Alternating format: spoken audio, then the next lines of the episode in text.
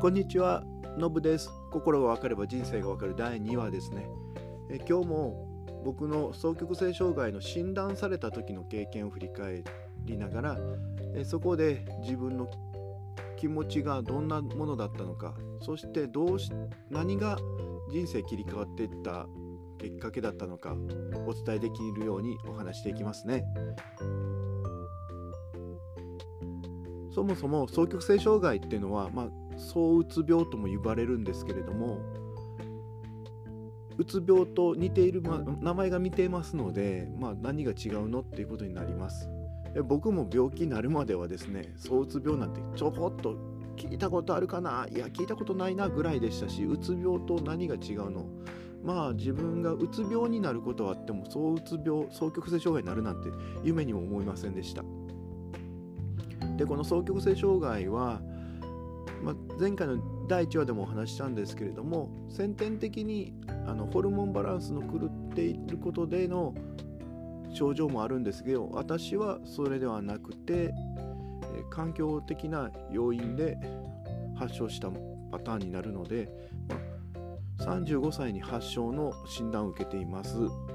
で双極性障害は極端な気分の波ですね。うつのしんどいところと逆に動きすぎちゃう、まあ、これもね実は心の中ですっごいしんどいんですけれども旗から見てたらめちゃくちゃ元気に見える。そう状態を行き来することが特徴でうつの時はまだ動けないんで安全って思うぐらい今振り返ってみたらこのそうの時が危ないんですね。動き回れるのでお金を使いすぎたり社会的に問題のある行動をしたり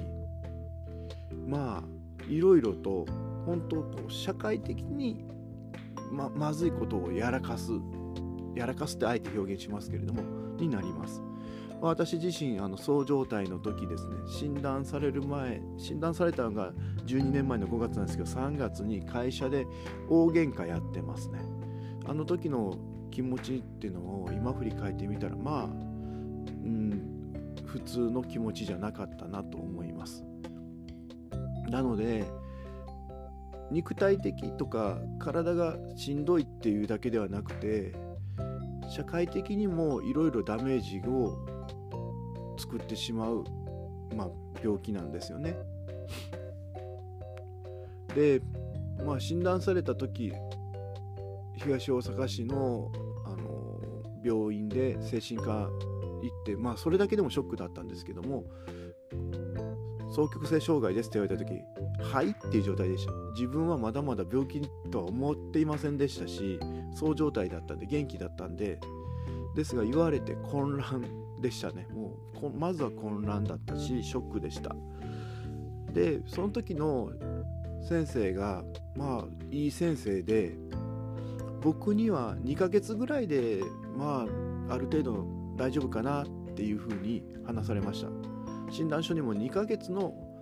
休養を要すと書いてあっただけなのでああ2ヶ月か3ヶまあ長くて3ヶ月なのかって思いました。が実際にはこの病気もう一つ西洋医学で言われるのは治らないと言われてる病気なんですね。まあ治らないって言われてましても僕自身は治ってますのでえ治るんと思うんですけれども西洋医学の定義では完治はありえないしましてやあの寛解ですね。症状が落ち着いて再発もないんじゃないかっていう状態もないと言われます。とても再発率が高い病気と言われています。でもこの事実はあまり伝えなかったんですよ僕に。なのでそこは本当逆に希望が持てました。だからやっぱり気持ちなんですよね人間って。希望が持てたら頑張れるということで頑張ったこともあってああもうこの病気治んないんだってさじを投げなかった。そこも大きかったなと思います。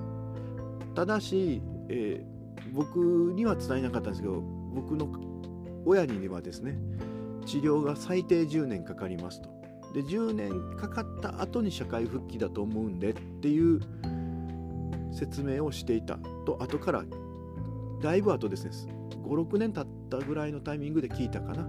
というのを思い出しまして、まあ、ここもそういうふうにうまく伝えてくれるプロフェッショナル先生だったなと感謝しています。嘘もねやっぱりいい嘘ってあるんだなって思います。でもう一つは当時僕がやらなければダメになるっていう思い込みを持っていました。もうもうガチガチでした。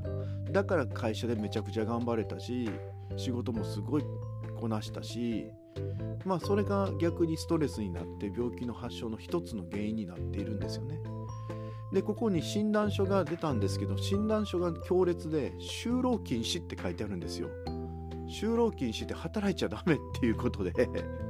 いやまあもう本当ね今も笑いながら言うしかないんですけどはいでしたそれもらった時には。そんなことできるのですよね。働いちゃダメって診断出せるんだって思いました。なんですがこの就労禁止っていう診断書が出たらまあもう諦めるしかないじゃないですか。ああそうなんだと。でそうすると僕がやらなきゃダメになる。もしくは僕が頑張らなきゃダメになるっていうこのビリーフ思い込みのあのループ強制終了です。でそこでビリーフから縛られてた自分が、まあ、解放されたんですよね。なのでこの解放が僕が